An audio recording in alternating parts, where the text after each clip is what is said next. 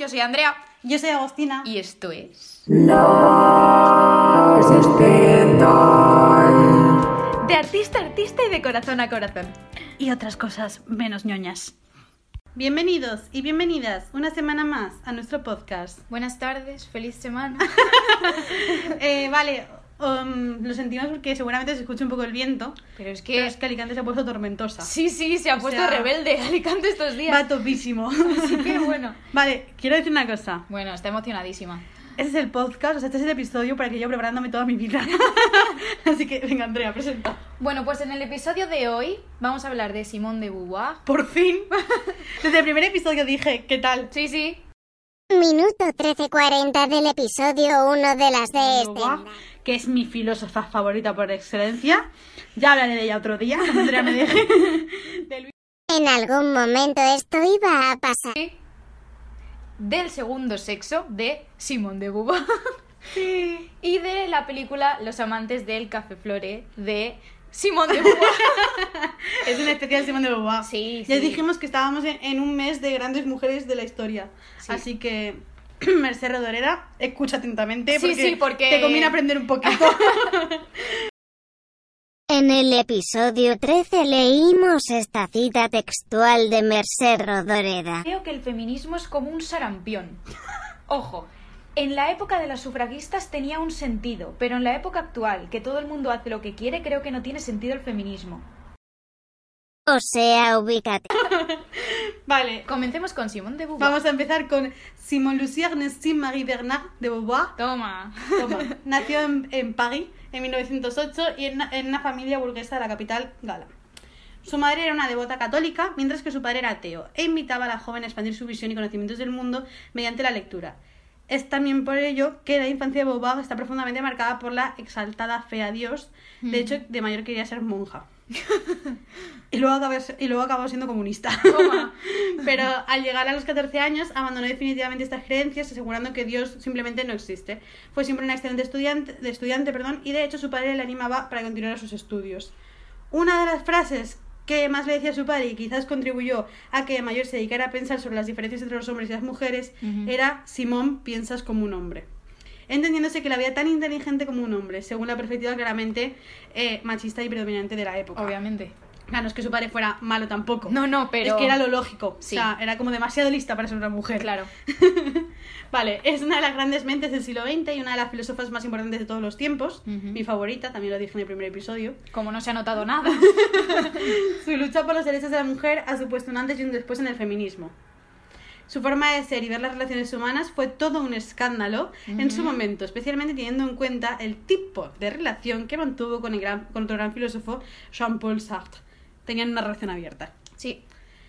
Siempre decía ella que no quería casarse porque no quería convertirse en la criada de ningún hombre. Para ella casarse era equivalente a eso porque la había visto toda su vida con su madre. Claro. Su madre estaba para servir a su padre prácticamente. Una de las cosas que marcó la vida de Simón también y posiblemente también su feminismo fue la muerte a los 21 años de una amiga y compañera de clase, Elizabeth Sassa Lacon, co- eh, la cual, perdón, falleció supuestamente de encefalitis, pero Simón siempre culpó a la madre de Sassa porque su amiga estaba enamorada de un pobre filósofo y la madre quería casarla con un hombre rico. A pesar de las eh, de las nadas de mentiras entre Simón y Isaac también y la poca vocación que tenían por la monogamia, eh, fue eh, que, que no fue incompatible con el amor que sentían el uno por el otro. Estuvieron más de 50 años juntos, de hecho. O sea, con ideas y conveniencias, pero estuvieron más de 50 años. Y a veces, eh, bueno, aún así a veces había escenas como de celos. Te pones celoso si bailo con otro, yo no soy de ellos, y tú ya tampoco. y algunas interrumpían con su vida profesional. Uno de, de esos episodios fue en 1954, cuando Simón escribió su novela más íntima llamada Les Inseparables, y se dice que Sack minimizó su obra por celos a la, a la manera de la que Simón hablaba de Sansa. También os digo, es solo un rumor, quiero decir, yo no estaba ahí, no lo sí, puedo la verdad afirmar. no lo podemos corroborar, pero... Pero puede ser aunque me parecía un poco raro, teniendo en cuenta que tenía otros amantes que se pusiera celoso por su amiga muerta, quiero decir. o sea, Me preocupa mi mala fama. me parece un poco extraño, pero bueno, puede ser. Bueno, volviendo un poquito a la vida académica de Simón, Andrea, puedes intervenir cuando quieras. Nada, añadir que, bueno, fue la fundadora de una revista llamada Les Temps Modernes, Moderne. Le Temps Moderne. Le Temps Moderne. Uh, qué mal, pronuncio horrible, perdón. Que pretendía difundir la corriente existencialista a través de la literatura contemporánea. Además, escribió en el 54 lo, Le Mandarin, que eh, marcó el reconocimiento de su talento literario por la comunidad intelectual, siendo por aquel entonces la escritora con más lectores a nivel mundial, que tratándose de una mujer es muy fuerte. Y bueno, pues en 1964 publicó Una muerte muy dulce, que relata la muerte de su madre y que, bueno, el núcleo del relato está muy marcado por la eutanasia y el luto que sufrió ella por la muerte de su madre. Y bueno, pues poco más. Que a lo largo de este luto, a la escritora le acompaña una muchacha que conoció entonces que se llamaba Sylve Le Bon, que era estudiante de filosofía y bueno, la relación que tenían ellas dos era muy como de madre e hija, ¿no? Por Sí. entendernos. Y en su cuarto escrito autobiográfico, llamado Final de Cuentas, Beauvoir declaraba que compartió con Sylph el mismo tipo de relación que la unió, 50 años antes, con su mejor amiga Sasa, como ha dicho antes Agos. Y bueno, que esta mujer, Sylph Le Bon, fue adoptada oficialmente como hija, por, como, como hija de Simone de Beauvoir, quien la nombró heredera de su obra literaria y de sus bienes cuando murió. Vale, eh, también volviendo a, como habéis visto, Simón de Beauvoir ha tenido muchos logros profesionales. Eh, y volviendo un poquito también al pasado, que ya sé que ah, no, no está muy ordenado cronológicamente lo que estamos diciendo, pero bueno, Se entiende. se entiende y es importante también. Eh, tras conseguir aprobar los exámenes de bachillerato de matemáticas en 1925, Beauvoir se matriculó en el, en el Instituto Católico de París. Esto lo combinó además con estudios de literatura y lenguas en el Instituto Saint-Marie. Posteriormente estudiaría filosofía en la Sorbonne, como hemos dicho, acabando sus estudios en 1928 y presentando su tesis sobre Leibniz. Por aquel momento, Simone de Beauvoir era la novena mujer que consiguió un título ofrecido por la Sorbonne, debido a que hasta hacía muy poco en Francia no había sido posible para las mujeres eh, acceder a estudios superiores. Años más tarde se presentó a los exámenes para ser profesora en Francia eh, y decidió acudir en calidad de oyente a la Escuela Normal Superior de París. Fue durante ese tiempo cuando tuvo la oportunidad de conocer a algunos grandes eh, pensadores franceses del siglo XX, como Paul Nissan, que de hecho sale, sale como personaje en Los Amantes del Café Floré, René Mahé y el más destacable, Jean-Paul Sartre. Al final de las pruebas de ag- agregación, Sartre quedó en primer lugar, mientras que de Beauvoir quedó en segunda posición, convirtiéndose a la edad de 21 años en la persona más joven en haber conseguido superar ese examen. O sea, una puta crack desde, Sí, la desde el principio. Y aunque siempre se, se declaró comunista, de ideología marxista, de Beauvoir siempre defendió los derechos humanos frente a su visión política, firmando un manifiesto en contra de la invasión soviética en Hungría y pese a ser ciudadana francesa se mostró muy crítica con la administración de Francia en África, defendiendo la independencia de Argelia. Consideraba que el colonialismo no era más que otra forma en la que se representaba la opresión de los más fuertes hacia los más débiles. Defensora del pueblo, Simón, básicamente. Sí. Años más tarde, Beauvoir junto con Sartre se alejaron eh, formalmente y definitivamente del comunismo al eh, suceder la invasión de Checoslovaquia por parte de las autoridades soviéticas. Durante los 60 siguió con sus viajes, yendo a Japón, Egipto, Israel y la, URSS, y ya en la década siguiente mostró sus opiniones sobre temas tan controvertidos como el aborto, el conflicto ára- árabe-israelí y los derechos de la mujer, que ahí fue cuando sale el segundo sexo. Sí. El año 1980 muere Sartre poniéndose fin a su relación abierta que ya duraba más de 50 años. En honor y recuerdo a él, de Beauvoir publicó al año siguiente La Cérémonie des Adieux, relatando su relación a lo largo de cinco décadas. Y ya finalmente Simone de Beauvoir muere el 14 de abril de 1986 a causa de una neumonía con 78 años de edad. Tacatá. Toma. Y para ya finalizar, en 2008, con motivo del centenario aniversario de su nacimiento, se creó en su honor el Premio Simone de Beauvoir por la libertad de las mujeres, financiado por la Universidad Diderot de París, y consta de 20 20.000 euros para destacar a las personas comprometidas por su obra artística y su acción a promover la libertad de las mujeres en el mundo. Increíble. Nos quedamos sin palabras, la verdad, no tenemos... Yo es que ya sabes lo que pienso, así que... Sí, vale, vamos con el segundo sexo. Segundo sexo, escrito en 1949. Lo empezó a escribir cuando reflexionó sobre lo que había significado para ella ser mujer y bueno, comenzó a investigar acerca de la situación de las mujeres a lo largo de la historia y escribió este extenso ensayo que aborda cómo se ha concebido a la mujer, qué situaciones viven las mujeres y cómo se puede intentar que mejoren sus vidas y se amplíen sus libertades.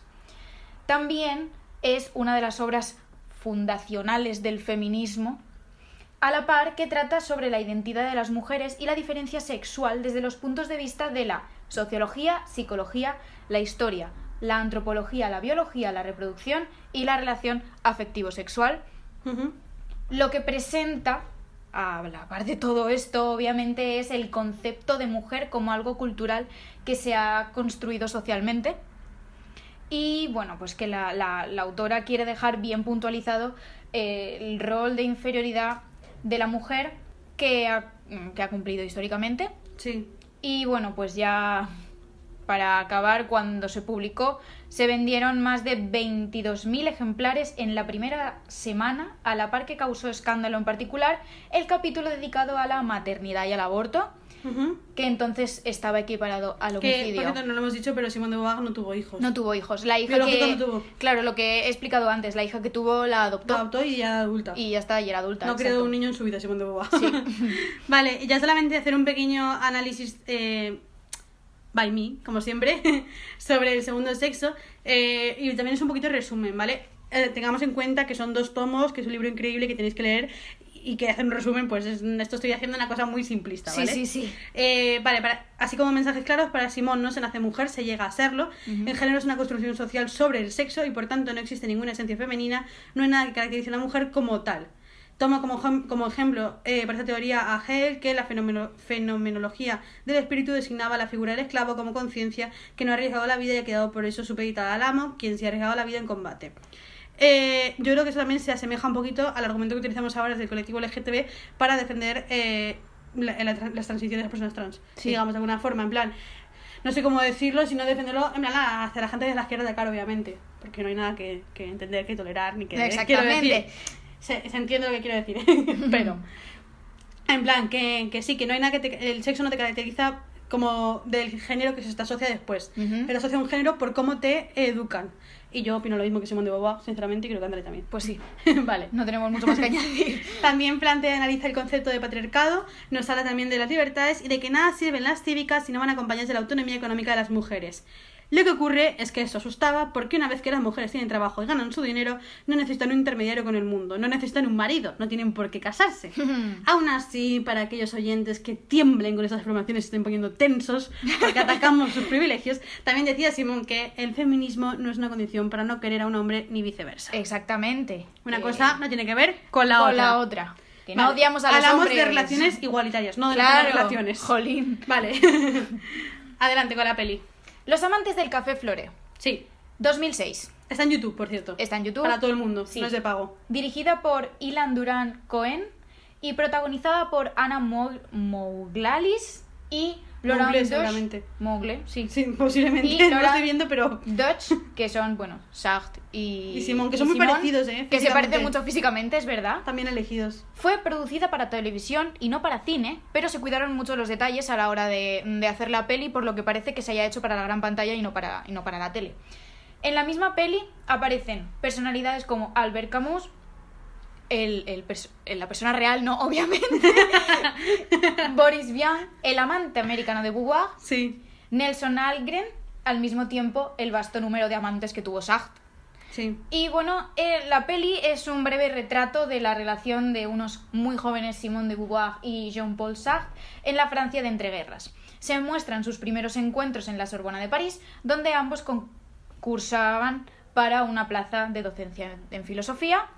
Y bueno, Sí, también... lo que hemos contado. el, sí, el contexto histórico en el que está... Claro, al escuchar todo. lo que hemos contado de Simón ya tenéis un poco de spoiler de la peli. Sí, claro, Pero- porque sí es su vida, pero bueno, el, el contexto de Francia en esa época era entre guerras y ellos, eh, bueno, se, se ve como empieza estando Francia entre guerras, eh, buscando el donde ellos están buscando el estatus filosófico Sí. y acaba con la Francia de posguerra siendo ellos casi mundialmente conocidos. Es que fueron un icono de la época. Sí. Es como, no sé, como muchas parejas de ahora también, en plan. Eran como el ultrasipeo de, de, de Sí, la exactamente, época. y de los intelectuales. Y de los, claro. Porque no eran cualquier pareja tampoco. No, no. Y bueno, sé que se ha hecho un poco más largo a lo mejor esta vez que las que veníamos haciendo, pero, Pero es que creo que vale la pena, pero o vale sea la que- pena. Simón de Beauvoir mola mucho, mirad la peli de- del libro y aprender de Simón. Y esperamos que la disfrutéis, porque nosotros lo hemos hecho. Sí, mola muchísimo. Está en francés, con subtítulos en español. Y está en YouTube para todo el mundo, lo que hemos dicho es gratuita, o sea que la, Sí. la puede ver quien quiera. Sí que vale la Y nada, vamos a seguir con el podcast, ¿no? Y ahora la sección que se llama la sección. La sección, la sección, la sección, la sección. Muy bien, pues benvinguts i benvingudes a la secció. Hoy es un poco distinta que lo que, lo que hacemos normalmente, Sí. pero creo que vale la pena. Y la vamos a dividir en dos partes. Lo, bueno, en tres en realidad. Lo primero que os queremos decir es que tenemos un anuncio por hacer, ¿vale? Sí. Eh, Sabéis que han empezado las clases, estamos muy saturadas, no nos da tiempo a editar todo siempre a tiempo para el domingo. Y lo que queremos decir es que ahora vamos a subir los miércoles algunas Sí. cosas. Sí, no todos los miércoles va a haber, no, es, no va a ser sí o sí, en plan por regla, pero cuando tengamos cambios y tal, los vamos a separar porque además el propósito inicial es que los episodios duraran, duraran 30 minutos y están Y- durando hasta una hora. Y que dure una hora sabemos que se hace un poco pesado. Y no queremos y tampoco. tampoco. Nosotros tampoco queremos eso. Así que Entonces, será nada. como un especial, un anexo o como queráis llamarlo. Sí, un anexo, un, sí, un extra. Y ahora, lo que queremos deciros. Vale, hicimos otro día una ronda de estas de preguntas en Instagram y una de las que nos preguntasteis fue cuál, había sido- cuál había sido el mejor consejo que nos dieron eh, sobre el podcast. Aquí mm, no sabemos muy bien qué decir, pero lo podremos extrapolar a lo que le dicen a las personas en el, en el arte que están empezando. Sí, es que, a ver, eh, sí que hemos recibido buenos comentarios, obviamente. Si no, pues a lo mejor no sé si seguiremos adelante. Claro. Tan firmes y tal. Y, pero sí que es verdad que pasa una cosa cuando los artistas están empezando, que se repite mucho y que lo vemos también en gente que conocemos, que es como hasta que no alcanzas X número de seguidores o X repercusión o X colaboraciones, es que lo, tu trabajo no vale, no es Y- suficiente y nos da muchísima rabia. Y no mola tanto, Sí. no te toman en serio. no dan tanto support, como Claro. dijimos ya antes, en plan... eh, entonces, lo que hemos hecho, que ahora sí que va a la tercera parte, es que hemos contactado con gente que ha venido o no al podcast, de aquí de Alicante y eh, de afuera algunos, que conocemos y pues que también está empezando. Así que os queremos dejar algunas recomendaciones. Empecemos. La primera persona es Iron con su tema Amor de Pobre. No buscaré tu aliento en otros aires. Mis ojos te ven cuando les da por cerrarse. Me jode estar solo, me mata estar sin nadie. Por eso arriesgo y me amenazo con amarte. Nunca te gustó ver mis aires de poeta. Sin embargo, te emocionaban las letras. Y no por amor a mi arte, por amor a verte Os queremos recomendar también Money Fast de Anfaced, de. Perdón, Alan, lo siento, no sé decirlo bien. Coming next, coming next. Nothing wrong, nothing wrong with my ex. my ex. I was chose, I was chose. You are fake, you are fake. You talk too much, I don't see your face. No, no, no. They compare us, but we are not the same. Not the same. I know you got something to prove, but you are late. Dejamos con Lo escribo solo de Nico Boy, que me cuesta decirlo. Eh, también os dejaremos luego en Instagram sus Instagrams y demás, pero bueno, si os dejamos con el tema. Y al final te lo di todo. Semanas de bajón para escribirme un tema y tú te sigues pensando que esto a Nico le renta. Ya te adelanto, no tienes ni puta idea y mientras me sigo buscando, estoy perdiendo la cabeza.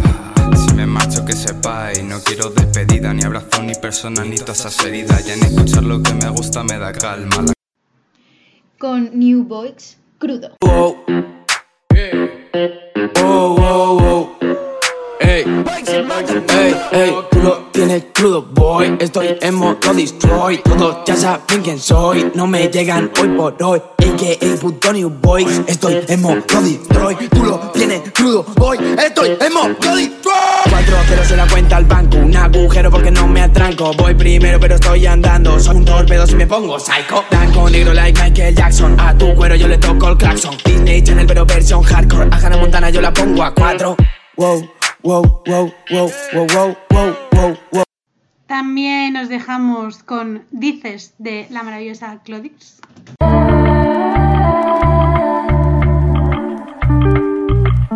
Dice que me da igual, dice que me da igual Nada es suficiente cuando intentas calmar esa salsa. Dice que me quiere pero solo ladra. Date ready chica pa' tu esa labia. Cuando abres el pico solo te lamentas. Intenta dar canasta pero nunca aciertas Me juegas el pelo como a esa pieza Sin saber que el más que tires soy tigresa Mm. Y aunque ahora está más centrada en el maquillaje, os dejamos con una cover de Mia Bulpes de Ocean de Carol G. Si un día te vas de casa, yo te llevo a la NASA. Pido un cohete y voy directo por ti. Muy bien, como habéis visto, hay cantantes para todos los gustos y colores. Eh, molan muchísimo todos. Y nada, eso os dejaremos luego en Instagram también sus. En plan, publicaremos sus perfiles y demás para que podáis seguirles a los que más os hayan gustado. Y también eh, vamos a recomendar algunas creadoras de contenido de aquí de Alicante, como Miriam Rodríguez, Nirvana. que no solamente crea contenido, sino que además es tatuadora, mi tatuadora, la mejor tatuadora del mundo. Así que ya sabéis. Y después también a Zaira Barca, que es- estudia diseño de moda y tiene un perfil de Instagram muy, muy chulo. Y al igual que Zaira, eh, Alejandra Marroquín, que tiene un perfil chulísimo en Instagram, también tenéis que seguirla.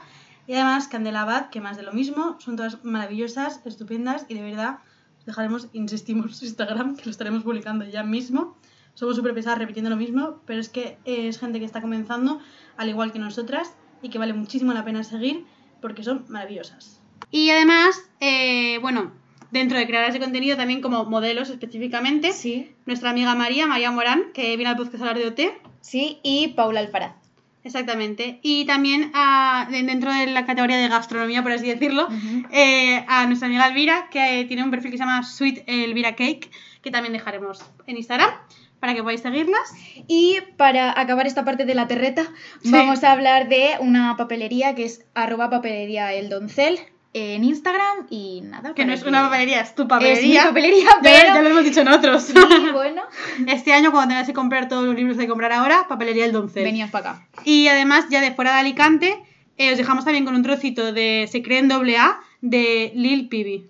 Quedando los kilos en la vuelta en la esquina Cocinando la grasa pa' que la venda mi pana De nadie cojo nada pa' que no me echen en cara No soy Illuminati pero yo le tengo en para Habla mucha mierda pero todos son ranas Subiendo la fama con el sudor de mi frente El que me tenga envidia que se ponga de frente Tumbo el micrófono y me pongo delincuente Recargo disparo con la negra de 20 En mi zona hay muchos negros que matan a gente Pilas de menores Ya es la hora de Flat Dreams. Que hacemos un pequeño spoiler. Sí. ¡Ey! Los conocemos.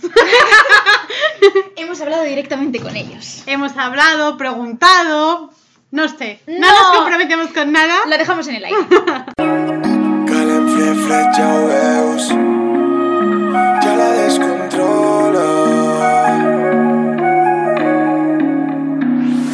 Calen fre fre ja ho veus Volant high high ja la descontrola L'hora de menjar-te ja és l'hora L'hora, vine a dar-te Calen fre fre ja ho veus Volant high high ja la descontrola L'hora de menjar-te ja és l'hora L'hora Obvio, no puede faltar aquí Julieta, nuestra querida Julieta, que la amamos. la amamos, es súper graciosa. Por favor, seguidla en Instagram, eh, arroba Julieta con tres as SC, que estamos La única de la que ha dicho su Instagram.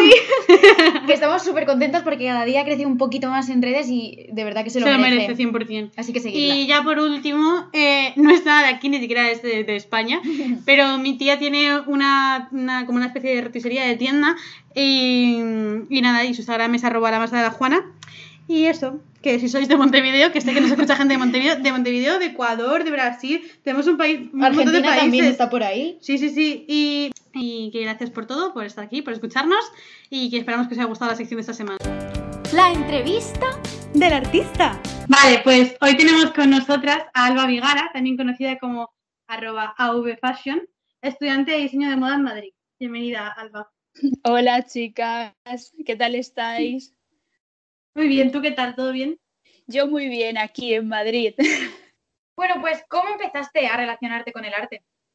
Pues mira, eh, yo desde bien pequeña, todo lo que es hacer manualidades y demás siempre me ha llamado la atención, siempre me ha gustado, he tenido como una infancia creativa, por así decirlo, y bueno, pues siempre he tenido claro lo de estudiar diseño de moda y demás.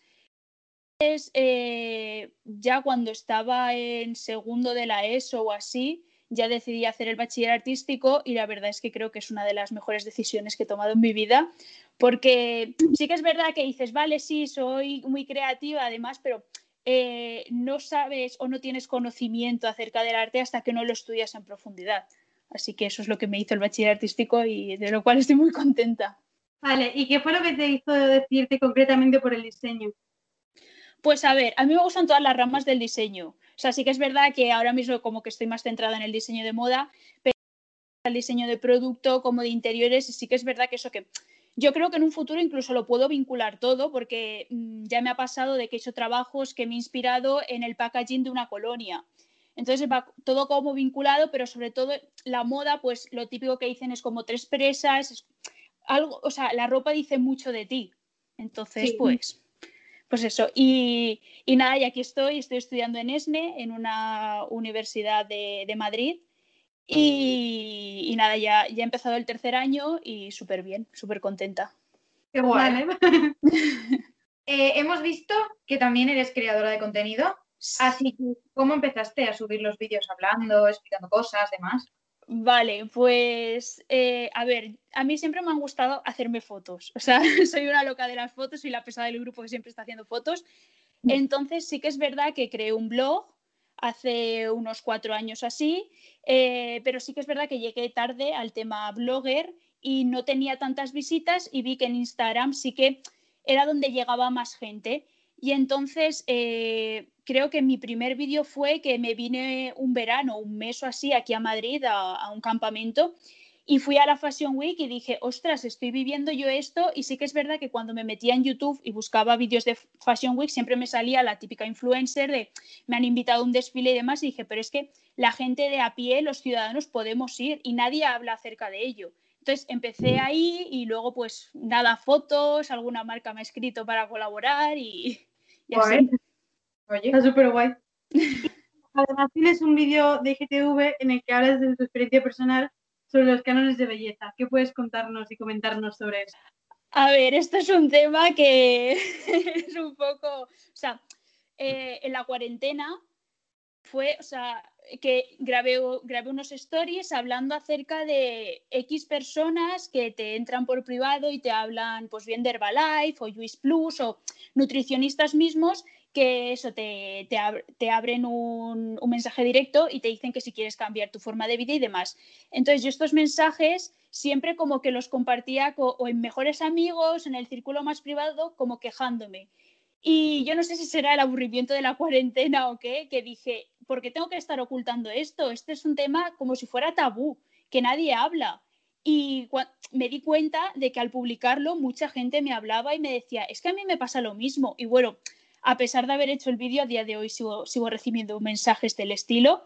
Pero, pero- sí, pero bueno, son cosas que dices, bueno, pues tendré que aguantarlo o no contestas o bloqueas y, y demás.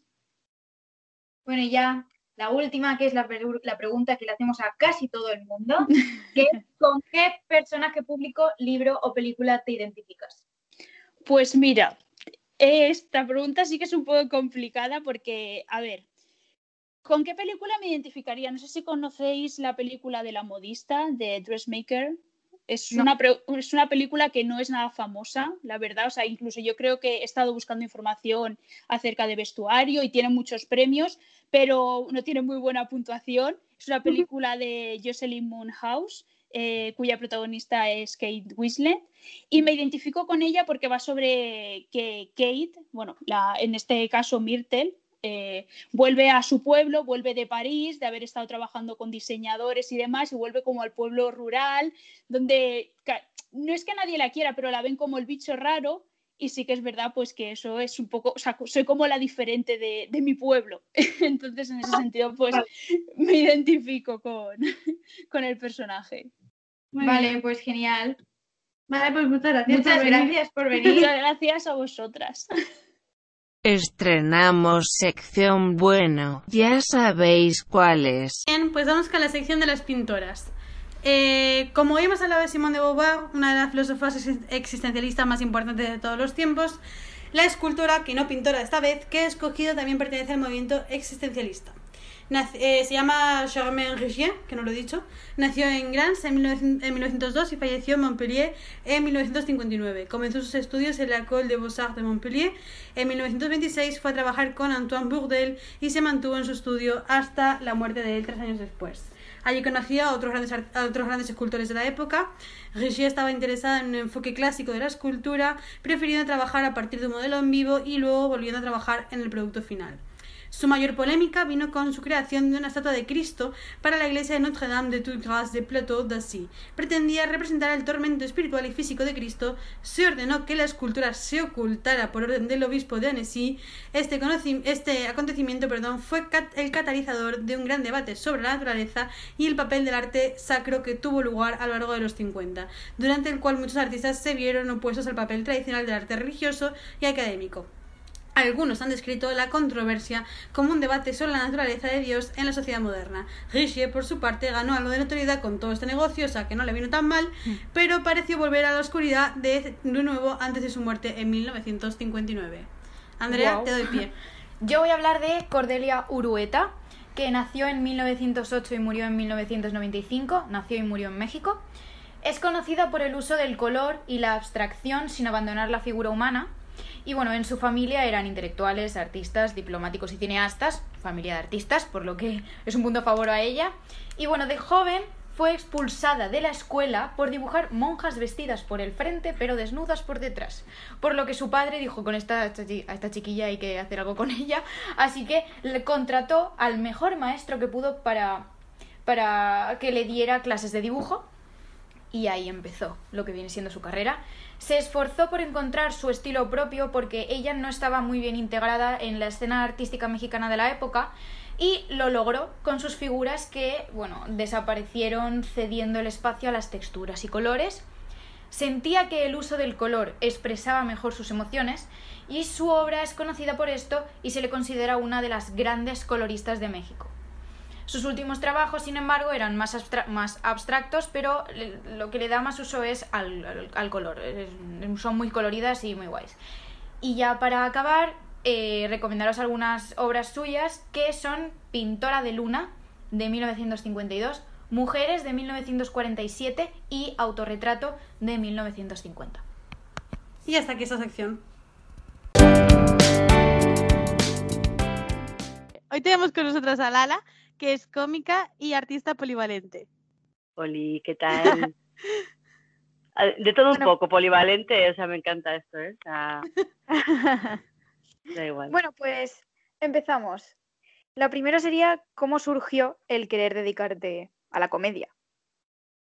Pues es que de, por mi parte nunca ha surgido porque básicamente siempre he sido como la graciosita del grupo, ¿no? En mm. plan, si eres un poco tolai, como digo yo, pues lo llevas un poco desde siempre. Entonces, el tema es cómo el tema de la comedia surgió hace en el 2018, o sea, para subirme, por ejemplo, a hacer monólogos, fue con Penny, que dijo hacer lo de la Riot Comedy, no sé si lo conocéis. Entonces, eh, pues eso, quería juntar como a gente que no tenía, a chicas que no tenían experiencia en subir a hacer monólogos y demás. Y ahí ya como que empecé a tomar una, o sea, empecé a coger como una toma de contacto con el tema de subirme a, hacer monólogos, comedia más elaborada que la de hacer, pues eso, en vídeos en mi casa, porque en verdad llevo desde que tengo uso de internet, o sea, desde Messenger prácticamente pues eh, haciendo pues esto, pues lo típico, que me gusta un vídeo que lo hago, pues lo subo. Y lo ha visto, pues ahora lo que pasa es que está teniendo más repercusión ahora todo. Pero nada, que fue, o sea, básicamente no es me quiero dedicar a esto, básicamente surgió y ahora pues están empezando a, ahora la gente está empezando a llamarme para hacer cosillas y es cuando ves que puede ser un, no, pues esto, puedes dedicarte un poquillo a ello, ¿sabes? ¿Y crees que ser mujer en general afecta al dedicarse a la comedia? ¿La que te encuentras con más inconvenientes que los hombres que son cómicos? Pues mira, eh, ahora se está ya moviendo todo un poquito más el tema gracias a, pues, a, pues esto, al movimiento feminista, toda la, toda la historia. Antes era horrible, o sea, antes, te digo, hace dos años, tres, ¿eh? no, estoy, no me estoy yendo a, a la época de Arevalo ni de Martes y Trece, o sea, porque esa época era, vamos, impensable, vamos, eso era, o sea, la mujer para estar guapita al lado y ya está. Pero a nivel, ahora mismo creo que es un buen momento para, por sí, eso, para su, evolucionar y para subir, para hacer contenido en plan feminista, nadie te dice nada, yo creo que ahora sí que es un buen momento. Me, o sea, no, veo, no he tenido ningún tipo de reparo, ni de rechazo, ni de, mira esta, no sé, no, yo no he tenido ninguna, ninguna cosa, pero yo sé que mucha gente con la que que conozco y demás y que han tenido, pues esto, muchas críticas, están como que, pues esto, se las, se las están mirándola con más puntillas a ver si dicen cualquier cosa para poder pues, criticarla de alguna forma, ¿sabes? Yo la Claro. verdad que tengo un humor un poco más blanco, ¿no? Tampoco estoy o sea, no, no he tenido ninguna crítica ni nada muy, muy, muy mala porque tampoco, no sé, no estoy, no hago un, un contenido muy, pues muy reivindicativo, tampoco te digo, ¿sabes? Sinceramente te digo. Pero sí, o sea, siempre estamos con ese estigma, la verdad. Pero bueno, Mm. poco a poco vamos quitándonos esas cositas, ¿eh? Pues menos mal, porque poco a poco, poco a poco, pero bueno. Y hemos visto Nada, también que... yo lo- que veo es que, que, joder, o sea, vosotros sois jóvenes, ¿no? O sea, tiene pinta de que tenéis unos 23 Veinte. años. 20. Yo te digo, pues eso, a jóvenes, pues, vosotras sois las que vais a, a petarlo en el sentido de, de que sois las que lleváis eh, lo que nosotras hemos empezado ahí como a hacer, vosotras ya lleváis el feminismo arraigado y es lo que, lo que mola. O sea, vosotros tenéis que petarlo, chicas. Nosotros lo vamos a petar. Ya estamos, ya hablo como si fuese mi abuela, ¿eh? Pero, pero nada, vosotras sois las que mandáis ahora. Lo intentamos, lo intentamos. Nada, La verdad sí. Bueno, y hemos visto que tienes un podcast también y que, bueno, en, tu caso, ¿cómo surgió la idea de empezarlo y eso? Pues mira, yo llevo haciendo podcast hace ya cinco años así, o sea, cuando todavía no estaba ni en auge todo el tema del podcast. Y el que tengo con, con mis amigos que se llama Frikimalismo FM, este surgió pues, con- o sea, porque yo antes hacía como artículos en una web y entonces el, el que lo gestionaba empezó a decir, "Venga, vamos a hacer un podcast que me lo han propuesto, una, un estudio, tal y nos juntamos en plan unos cuantos de la web y empezamos a, pues, a decir, pues esto, cada una una sección, yo hablaba de los 90, otro hablaba de la ciencia, otro hablaba de cosillas así. Entonces, como idea mm, primaria, yo la, o sea, no, ya como que yo me, me uní a ese podcast. Luego tengo otro podcast con, con dos amigos, con Alba y Nacho, que es Estamos viendo compañeros, la serie de compañeros. Sí. Que la podéis ver en Amazon Prime si queréis, que es una serie de 1998 de, de jóvenes, entonces, eh, de adolescentes. Estamos viendo la comparativa de cómo era esa época y cómo se está llevando ahora. Y, y eso sí que surgió pues por Twitter, en plan lo típico de mm, te hablas mucho con unas personas que son muy afines a ti, que Twitter puede tener mucha caca de gente que se está todo el rato enfadando y tal, pero hay gente muy guay en Twitter siempre, ¿sabes? O sea, eso es así. En Twitter y en todas las redes sociales, o sea, eso lo- es lo bueno que tienen. Y ahí empezó, pues eso, nos juntamos en casa de un amigo, ahí con unos donetes y a comentar, a, a dar a palique. O sea, que al final los podcasts son esto, júntate con los amigos, Pues sí. agrábate y a darte a palique. O sea, es que es así. Vale, y otra pregunta que tenemos es cómo fue colaborar con la serie de Válidas. Carolina y Victoria son eh, las mejores cómicas, a mi parecer, de, de, pues esto, de España, por lo menos. O sea, porque, bueno, es que vi- con Victoria yo ya, había, ya me había dicho de hacer algún cameo en algún sketch cuando tenía Living Postureo. Sí. Y que por ahí me podéis ver, no sé si os acordáis de uno que había un intercambio con una vagabunda. Eh, pues yo era la vagabunda, ¿sabes? y hacer, o sea, trabajar con ellas es súper guay, porque son súper majas, o sea, es, no sé, es un ambiente muy, muy sano, tiene un ambiente muy sano. Entre ellas se insultaban todo el rato, pero era su rollo. pero cuando ves que la gente, pues eso, tiene una idea que quiere ir a por ella a muerte y, que lo hacen bien, porque hay gente que se le nota mucho cuando las personas van como pues por sacar dinero o por tal, ¿sabes? Cuando es una cosa que llevas porque quieres hacerlo, eso mola mucho y se nota mucho la naturalidad que tienen ellas y demás. Y ellas son muy guays. Y la verdad que trabajar con la escena en sí, que no sé si os acordáis que era la de que me tiraban el copazo menstrual en la Sí, cara, sí, sí. pues no es muy digna para enseñársela a mi abuela, porque va a decir, ¿qué es esto? ¿Qué es eso? Claro. ¿Qué es esto? Pero fue muy guay, o sea, me lo pasé muy bien. No, no era, no era regla, no era sangre, ¿eh? era sirope de fresa. Pues acaso surgen dudas. Nada, muy guay. Con ellas muy bien, muy bien. Ojalá, pues esto. Luego también estuve en el podcast Tirando el Chicle, Sí, lo hemos visto en también. un capítulo que ese podcast, o sea, me ha dado la vida de confinamiento también muchísimo. Y nada, todo lo que tenga que... Yo sé que si está Carolina o Victoria, tiene sello de calidad, todo lo que hacen. Mola mucho. Qué guay. Y ya para acabar, nosotras en nuestro podcast, cada vez que viene una invitado o una invitada, le hacemos la misma pregunta, que es ¿con qué personaje público, libro y película te identificas? En este caso, ya no con qué o con quién te identificas, sino qué recomendarías a alguien para seguir o para ver, leer, etcétera.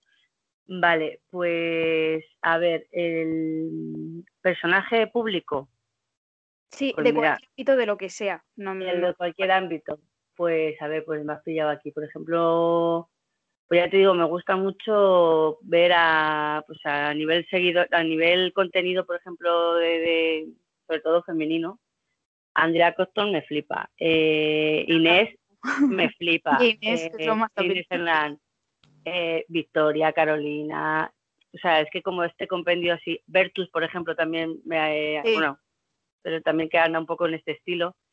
Ese grupito me, me gusta muchísimo, la verdad. Eso me, me mola mucho porque hacen un contenido, pues, es verdad que estamos un poco ya regadas, que si los 90, que si tal, no sé qué, pero, mola que mucho. No, pero Sí. mola Sí. mucho, mola mucho. me Sí, gustan muchísimo. ¿Un libro para recomendar? Pues... Voy a decir Fray Perico Subo Rico, pero no. a ver, hace, me estoy leyendo ahora el de Gente Normal, que está muy guay, que hay una serie. Sí. Y me está gustando bastante, es así ligerita de estas, porque a mí me pasa muchas veces que me gusta leer cosas intensas, pero que alguna vez te apetece leerte una Sí. historia, por lo menos para el tren, así de amorío, guay. Y eso está, eso está muy bien, gente normal. ¿Y qué más me había dicho? La otra recomendación, ¿cuál era? Película. Película. Uf. Es que, a ver qué te digo. Que haya visto últimamente que me que, que quiera recomendar. O que tenga 30 años, da igual, que quieras no recomendar tú. ¿Tu favorita? Pues mira, mi película favorita es Cadena Perpetua. No sé si la habéis visto. Es eh, una película muy vieja también, que habla sobre, o sea, que es una, una novela de Stephen King. Habla, Y también, una, o sea, es que me gusta mucho también Stephen King, entonces todo lo que trae relación con él. Stephen King tiene varias cosas guays. La de esta que te digo, Cadena Perpetua, que es eh, la historia de un hombre que acusan a Cadena Perpetua y, le- y él dice que no, que no ha sido él, pues tiene que demostrarlo y está muy bien. Y la de Cuenta conmigo es una película que es del año Catapum Chimpún también, pero es de muchachos, o sea, de un grupo de amigos que se enteran de que hay un cadáver al lado de un río y como que quieren ir a, a, a husmear por ahí a ver qué pasa. Y luego, pues entre ellos, pues yo qué sé, las típicas conversaciones guays y demás. Esa está muy bien, esas, a mí esas películas me han gustado mucho. Pues es que Muchas gracias. Muchísimas gracias. A nada, vosotras chicas, es un encanto. Y nada, pues mm, a tope con este podcast y que con todo lo que queréis hacer. Y, y nada, a seguir para adelante con todo. Vosotras valéis. Un besito grande.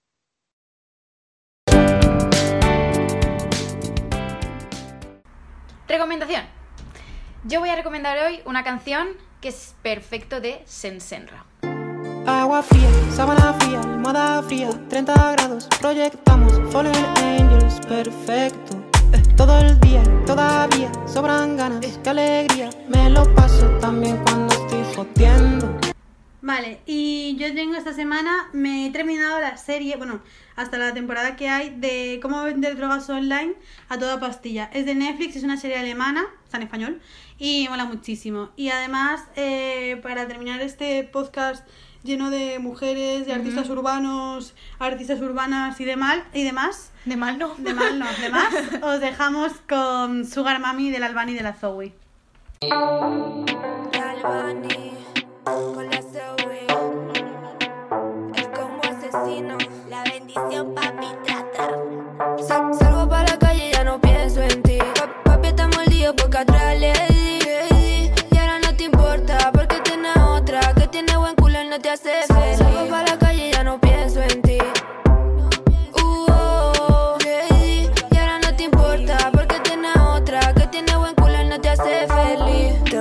Me pongo pa' mí.